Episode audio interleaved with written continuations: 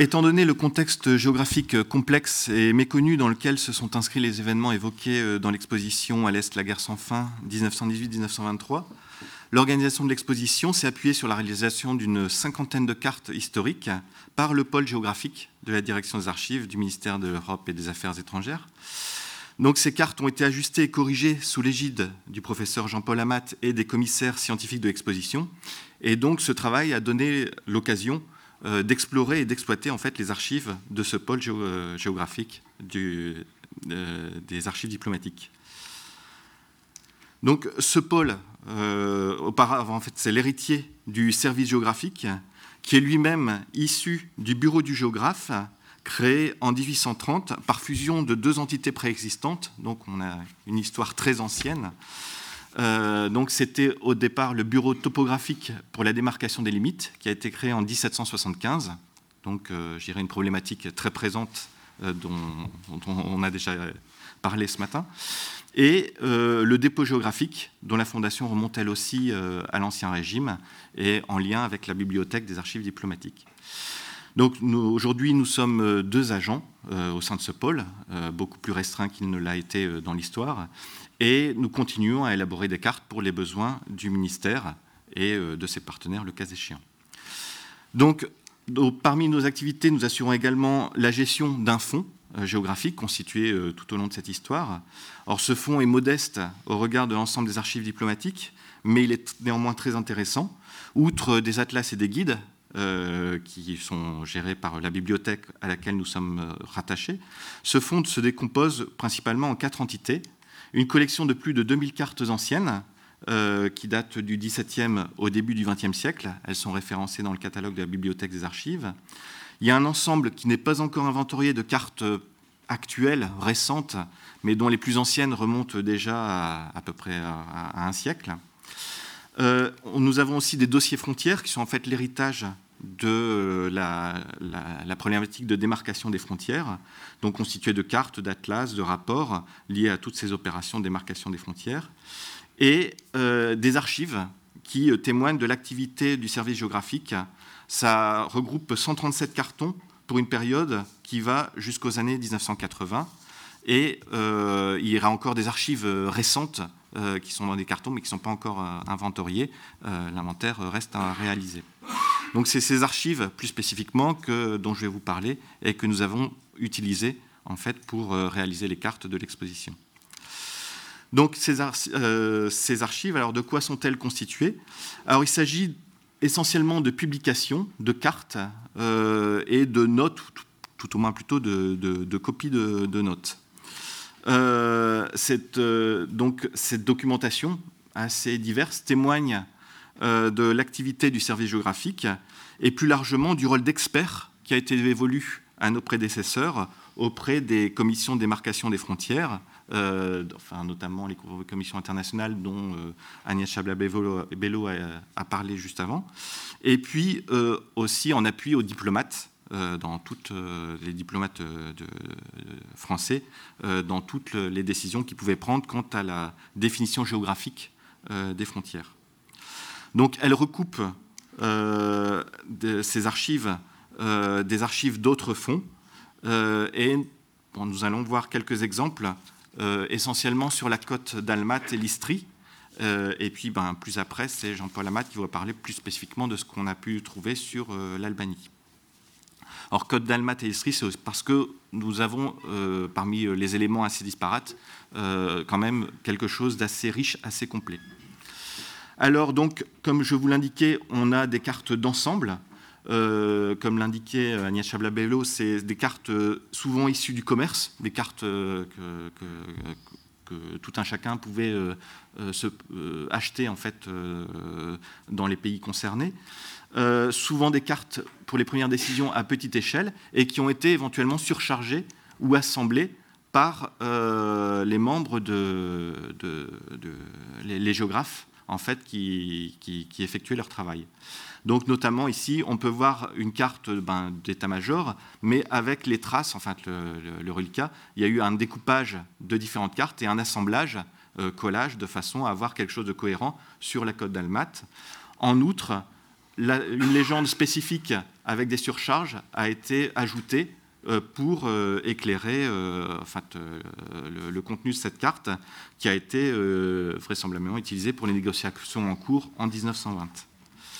Nous avons également trouvé des publications qui témoignent de l'activité un peu de, lobbying, enfin de, de groupes d'influence qui pouvaient exister à l'époque pour influencer à la fois les diplomates et l'opinion publique. Donc, euh, ces groupes d'influence euh, souhaitaient avoir un tracé euh, conforme à leurs attentes. C'est beaucoup le cas sur l'Istrie, donc on a une dizaine en fait d'opuscules qui ont été réunis. Donc, ben, là notamment un opuscule dont on a la version française et la version anglaise. On a pensé aux deux, aux différentes langues utilisées dans les commissions de négociation ici donc euh, des problèmes militaires de l'Adriatique euh, vulgarisés. C'est quelque chose euh, qui a été rédigé par un Italien, mais qui a été traduit en français et qui, a été mis en vente. Donc là aussi, souhait de communiquer ça jusqu'à dans l'opinion publique. donc le problème adriatique italien, l'Italie et les Yougoslaves. Enfin, on a vraiment différents. donc la plupart de ces publications sont plutôt italophiles, mais euh, l'une était aussi euh, favorable euh, aux Yougoslaves. Donc, toutes ces publications, en fait, ce sont des, des, livres, mais qui expliquent en fait le contexte géographique, stratégique, économique, historique, ethnique, linguistique, qui justifie un positionnement éventuellement de la frontière favorable à un camp ou à un autre. Donc, un petit exemple, alors dans ces opuscules, il y a souvent quand même quelques cartes, notamment ici une carte de la répartition linguistique de la population dans la péninsule d'Istrie, où en fait souligné en vert, on a les, villes et les communautés euh, euh, qui parlent italien, italophone, et puis en bleu, ce qui est plutôt euh, de, langue slave. Et je dirais, donc on a un petit agrandissement ici. Euh, un autre opuscule en fait précisait que euh, les populations euh, italophones d'Istrie avaient essentiellement des patronymes de consonance slave et donc ça justifiait plutôt le rattachement à la Yougoslavie. Donc en fait, on a des arguments contradictoires avec ben, qui est favorable à l'un ou l'autre des, camps concernés. Ah, je pars Donc, euh, en fait, parmi tous, ces, éléments, on a aussi des rapports, des cartes et des cahiers qui témoignent de l'activité de démarcation des frontières sur le terrain, notamment en fait, euh, la partie euh, un peu introduite par Agnès Chababello de vraiment fabrication de la frontière avec mission de terrain. Donc, sur cet aspect-là, on a un ensemble assez riche sur l'Albanie, et c'est dans ce cadre-là que je passe la parole à, à Jean-Paul Amat qui va préciser un peu ces éléments. Bien, merci euh, Michael, euh, mesdames et messieurs, euh, bonjour. ce que je vous propose là, très rapidement, c'est un exercice que on a réalisé après et dans le cadre de la réalisation, de la construction des cartes qui accompagnent l'exposition à l'Est, la guerre sans fin, c'est de mettre en valeur ce qui était disponible sur un fond euh, dans les archives avec Michael Georges et on a retenu l'Albanie parce que sur l'Albanie, il existait hein, quelques documents intéressants. Donc c'est la mise en, œuvre euh, d'un fonds, euh, les premières réflexions autour de la mise en œuvre de ce fonds que je vous propose. Alors, la carte ici de gauche vous montre, c'est la carte de l'Atlas euh, du catalogue de l'exposition, avec euh, rajouté euh, quelques données factuelles de longueur de frontières pour un total de frontières terrestres de 720 km. La commission, la commission avait évalué à 734 km, kilomètres linéaires les frontières. On est vraiment dans un ajustement dans les mêmes valeurs. Sur la droite, une carte pour replacer ce contexte albanais dans son ensemble de géographie physique et pour montrer que euh, c'est euh, un pays euh, à la fois montagneux mais aussi un pays forteresse. Et ça rejoint un peu les les, avis ou les impressions que citait Isabelle Davion, comme vous citiez tout à l'heure, sur le peuple albanais hein, et sur ses relations avec l'extérieur. Donc, ici, la chaîne des Alpes albanaises au nord, qui se, rassemble, qui se rejoint aux Alpes dinariques, hein, la partie orientale de l'Adriatique, et puis la chaîne du Pinde au sud et au nord avec quelques villes de référence. Le euh, contexte, c'est euh, après la libération de euh, la présence ottomane en 1912, la conférence des ambassadeurs qui s'ouvre à Londres le 17 décembre 1912, l'Albanie le 29 juillet 13 est reconnue comme État et deux commissions sont mises en place pour la frontière, l'une pour la frontière albano-serbe, l'autre pour la frontière albano-grecque. Et euh, elle travaille, elle commence à, travailler, mais, euh, mais, la guerre euh, interrompt ses activités. Le 1er décembre 1918, c'est la, la proclamation du royaume des Serbes, Croates et Slovènes. En 1920, le 10 août, le traité de Sèvres. Et le 9 novembre 1921, la conférence des ambassadeurs institue la Commission internationale de délimitation des frontières de l'Albanie. Vous l'avez évoqué tout à l'heure, hein, avec les puissances intéressées qui sont l'Albanie, le royaume, le royaume SCS et la Grèce, et les puissances non intéressées, la France et le Royaume-Uni, derrière lesquels travaille un comité technique géographique. Ce euh, comité technique et cette commission euh, conduisent à euh, l'établissement de la frontière albanaise et en 1926, deux publications terminent les travaux de la commission. C'est d'abord le protocole de délimitation de la frontière albano-yougoslave et c'est le livret donné des points trigonométriques ayant servi pour les levées et les bornes reliées au réseau, et c'est le document que vous avez ici sur la droite. La carte est présentée dans l'exposition, elle est de 1926 et elle est l'émanation euh, des résultats de la Commission internationale 1922-1925. Euh, les, références d'archives sont indiquées dessous.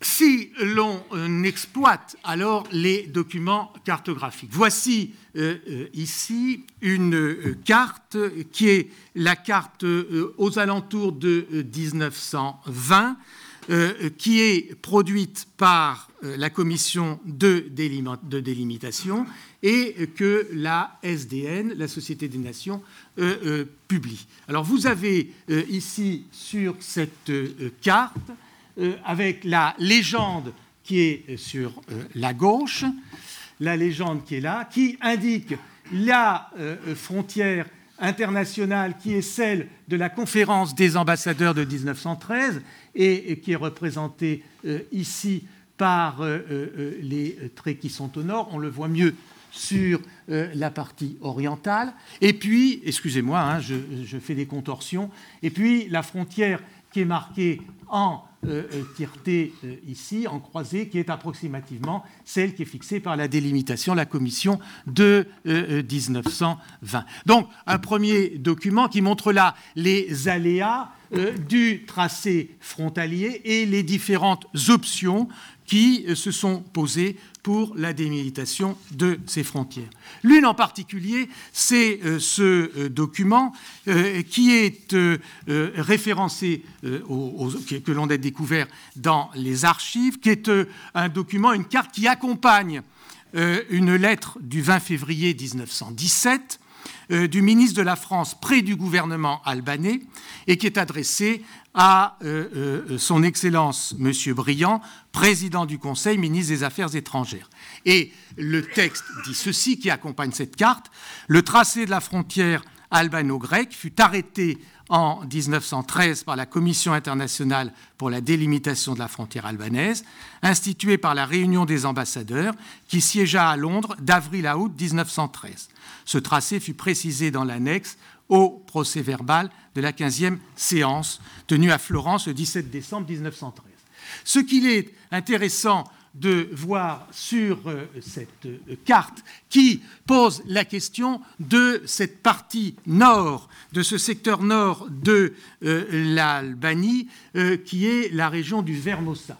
Le Vermosa est ici. C'est une partie montagneuse, très montagneuse, mais qui offre euh, ici à, euh, au territoire albanais une ouverture vers euh, les Alpes dinariques et en particulier un contrôle là, un contrôle de point haut vers les points bas sur les vallées en arc de cercle, qui est la vallée du Drin et qui conduit à la Save et au bassin du Danube. On est donc là sur un secteur assez névralgique et vous avez sur la légende ici eh bien, les différentes options. L'ancienne frontière turco-monténégrine, qui est figurée ici, puis la frontière avec les propositions des délégations, la délégation euh, euh, allemande et la délégation de l'Autriche-Hongrie, puis euh, la frontière qui est proposée ici par les délégations de la France et de la Russie. Donc on, a, on a les, propositions des deux parties renforcé ici par euh, un soulignement et un point d'interrogation euh, pour l'adverbe devant l'adverbe vraisemblablement, qui est sans doute une écriture du réceptionnaire de la carte et du document, et puis euh, les propositions qui sont faites ici par les, les, les, commissions. intéressant là, l'itinéraire suivi par la commission pour se rendre de Harry Graborn, qui est un point ici, pour se rendre sur le euh, territoire de Vermosa.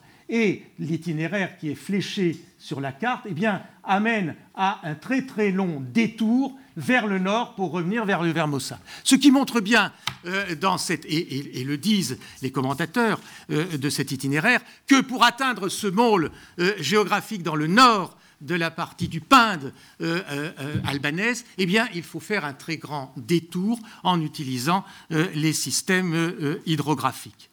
la carte de 1926, la carte que nous avons vue tout à l'heure d'abornement, eh bien, fixe définitivement, et vous avez là les liens euh, dans les croquis, entre les points trigonométriques définissant la frontière qui sont ici, là, et puis les repères, comme le mont Villa, sur euh, la carte de la définition et des différentes options du Fermosa. On a donc là la marque sur la carte qui conduit aux euh, établissements des bornes sur le terrain, du travail sur le terrain, de cette fixation de la frontière.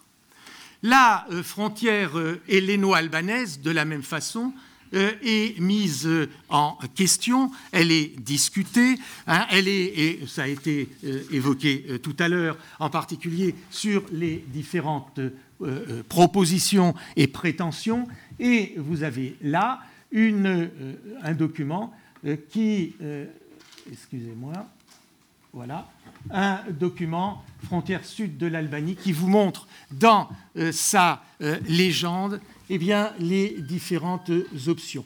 Ce document annexe à la dépêche politique numéro 13 frontière sud et sud-est telle qu'elle devrait être d'après les textes de la conférence de Londres et de la commission de délimitation, voici, euh, la voici ici. Frontière suivant une carte italienne et une carte française, et euh, des questions se posent là sur les bords de euh, ce cours d'eau. Et puis la frontière sud suivant les données de la brochure.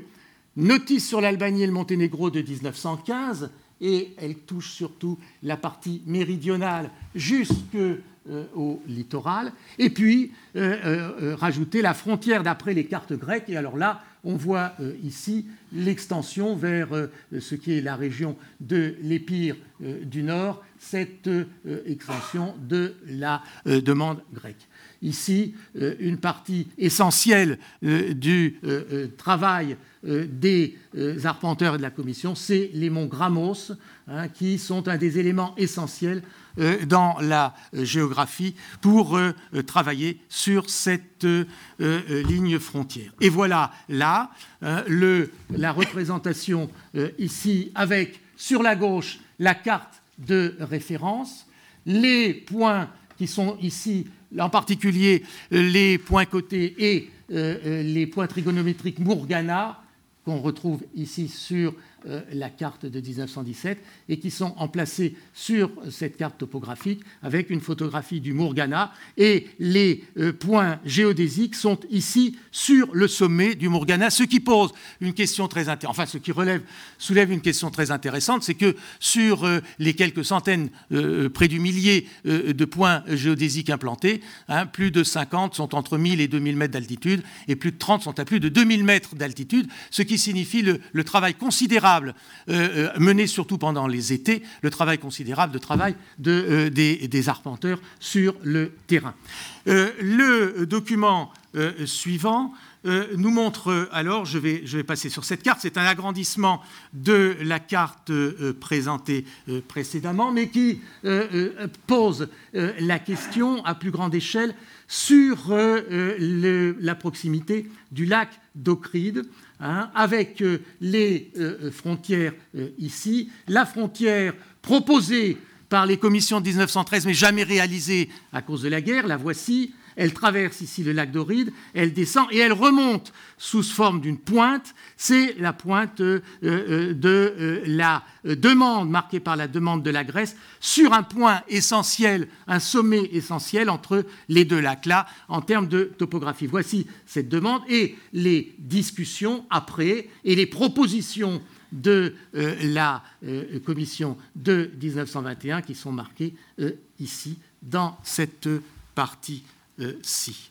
Le euh, variante, et là on rejoint ce que vous disiez tout à l'heure sur le travail euh, sur euh, le terrain à partir ou à, partir et après des enquêtes de terrain, ce sont des petites cartes qui proposent là des variantes dans l'organisation de ces lignes de frontières avec les propositions albanaises, propositions yougoslaves qui descend très au sud et la proposition de la Commission. Et nous sommes là euh, tout à fait au sud-est du lac Doride et j'ai marqué d'un point blanc la rencontre entre ces deux propositions de tracé.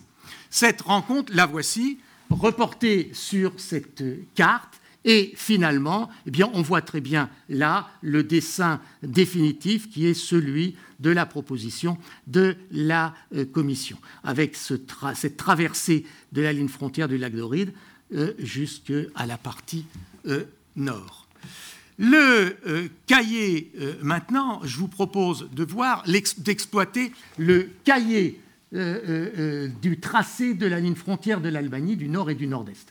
Le présent cahier hein, est un, travail, c'est un très, bel, un très beau document qui s'ouvre en trois volets hein, et qui propose la un ensemble de documents. Voici ici euh, une page de ce carnet qui conduit à l'abornement à travers euh, des euh, cases remplies, par, enfin, remplies pour chaque point de trigonométrie ou d'emplacement de borne.